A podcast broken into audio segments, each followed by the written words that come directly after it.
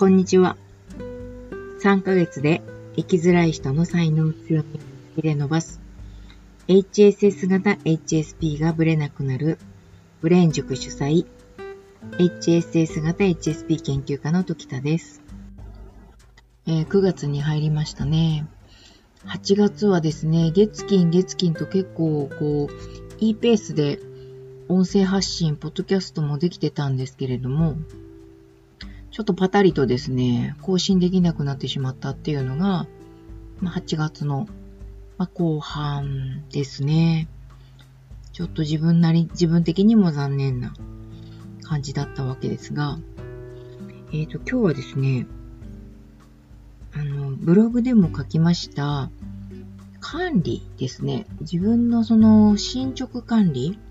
スケジュール管理に関して、あの、リタリコさんっていう、えっ、ー、と、発達障害の方向けの情報発信をされている、サービス提供とかもされてるんだと思うんですが、が作られている記事の中にですね、非常に参考になる記事がたくさんあるので、あの、発達障害で、なおかつ HSP っていう可能性については、ちょっと正直まだ分かっていないそうなんですね。両方が被っているというよりは、非常に似通っているっていうことは分かってるんですけれども、両方を持っているかっていうと、それはちょっと正直わからないというのが現状なようなんですが、発達障害の方向けの情報が HSS 型 HSP の人にもかなり有効だなっていうことがこの記事を読んで分かったので、それについて記事を書いてみました。こちらはアメブロのですね、9月4日に発信した内容が、その、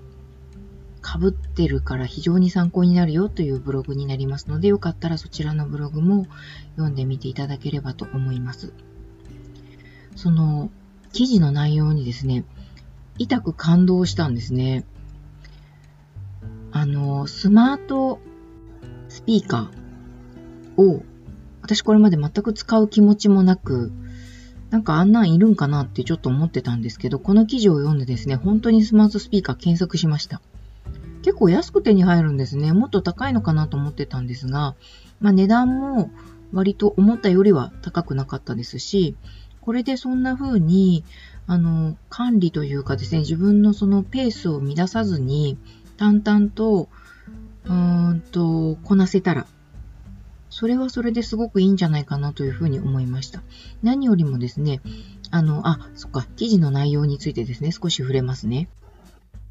まずですね、HSS 型 HSP の人たちと、あの発達障害、アスペルガー症候群の人たちって結構似ててですね、と集中、過集中っていう言葉を使うんですけど、集中しすぎてしまって、他のことを忘れてしまうとか、この、あと気が進まないとか、なんか怖いとかでですね、まあ、やるべきことを先延ばししてしまったりとか、あと、その、それらのことが原因で生活リズムが乱れたりすることもあると思うんですね。寝る時間が遅くなったりとか、起きる時間がずれ込んでいく。で、そのせいで、ああ、私ダメなんだっていうふうに、自分のダメさを自己否定してしまって、その自己否定に自分で自滅していくっていうようなこと。で、その時に出てくるのが他人でですね、みんなは普通に、あの、淡々と生活できてるのに自分だけが、なんだろう、できてない、だらしなく、だらしないままだとか、普通にできないとか、みんなができてることを自分だけができないっていう風に、その、自分のダメさを自分でこう突きつけてしまうんですね。で、その、そんな風に自分をさらに、自分を下げてしまって、えっ、ー、と、ダメだって分かっているからこそ誰にでも、誰にも相談することができずに悶々と一人で、なんていうのかな、軌道修正しようとしてしまうっていう傾向あるかと思うんです。あの、誰かに相談してもそんなのやればいいだけじゃんとか言われちゃったりとかして理解してもらえないので、余計修正というか相談できないっていうこともあるかと思うんですけれども、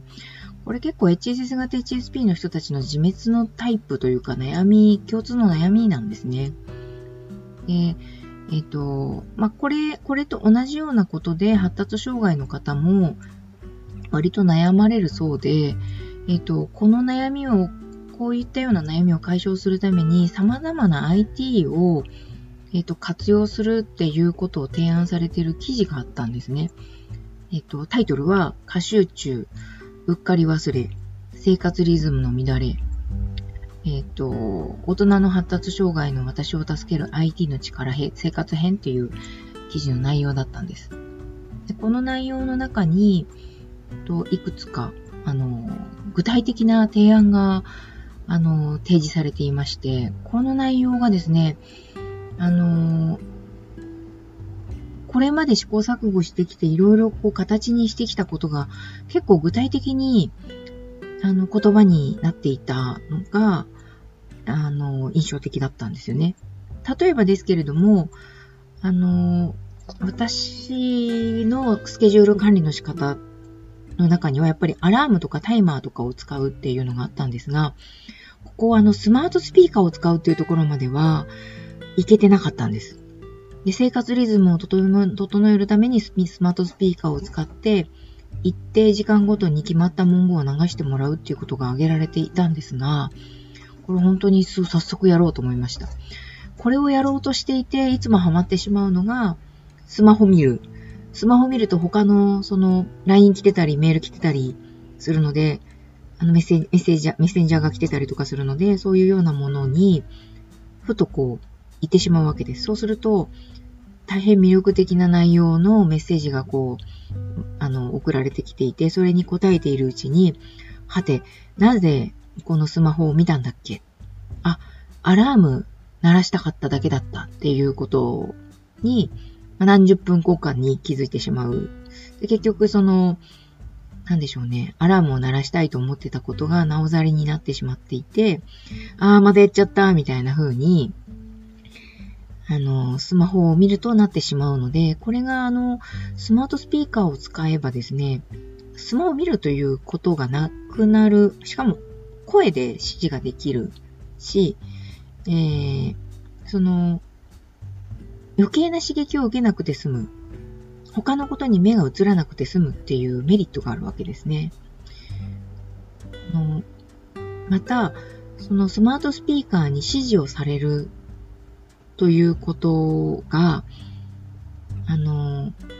人に指示をされるよりも、納得性が高いというか、その、指示された内容にスッとスイッチすることができるということも書かれてたんですね。これスマートスピーカーが機械音で指示を出してくれる。な、な、まあ、例えば9時選択しますとかっていう風に、こう、スマートスピーカーだと機械的に読まれるわけですよね。そうすると、あの、私たちはですね、人に指示されるのが異様に嫌いなんですよ。HSS 型 HSP ですね。で、何かこう人に言われると、カチンと来てしまったりとかするわけですね。えー、今選択した方がいいんじゃないの？さっきやるって言ってたよね。えー、やれてないじゃんみたいな風に言われたら、もう、あー、なんでそれ言われなきゃいけないの？っていう風に、な心の中で、何クソ的な感じになるわけです。これがですね、スマートスピーカーだとないわけですよね。感情が乗ってないから。で、これって派生的に思い出したのがですね、子供に対してオウム返しをする、子供の言ってきたことをオウム返しをするっていうやり方を、あの、学んだ時のことです。子供にオウム返しをするだなんて、そんな風に冷たくあしらっていいはずがないという風に最初思っていたんですけれども、意外とですね、これが子供がね、何か言ってきた時に、はい、そうなんですね。あなたそういうふうに思ってるんですね。というふうに、淡々とオウム返しをすることの方が、あの、子供がですね、すっとその、次に移ってくれるっていうことを、な、こう、実体験として分かってたんですよ。これがですね、このスマートスピーカーの機械音っていう、機械音で言われた方が、すっと受け入れられるっていうことと全くリンクしていてですね、感情的に言われない方が受け入れやすいわけですよね。まあ、子供に関してもそうです。なので、あのー、もしも子供が何か言ってきたとき、人、人から、人が何か言ってきたときは、はいはい、あなたはそう思ってるんですねっていうことを、うん、まあ、感情を乗せずに、リピートしてあげると、その人の中で、えっ、ー、と、スッと次に切り替えられるっていう、こう、スイッチが働くみたいなので、そういうふうにしてあげられるといいですし、それと同じ機能を自分が持っているので、あの、機械音でですね、あの、9時、そう、選択とかっていう風に、こう、機械的に指示された方が行動の修正が素直にできるということに気づかされました。あ、なんか一個しか喋れなかった。えっ、ー、と、発達障害の子供あ、発達障害の人向けのと具体的に IT をこう使いましょうという記事について、ちょっと続きを、と、またお伝えできればなというふうに思います。えっ、ー、と、よかったら元の記事も読んでみてください。私のアメブロの9月4日バージョンの記事からリンクが貼ってあるので、そこに元々の記事にも飛べますし、発達障害のお子さんやご本人が発達障害の方のためにも、リタリコさんというところすごい情報発信されてますので、あの、面白いかなというふうに思います。非常に参考になります。ではまた今日はこの辺で失礼します。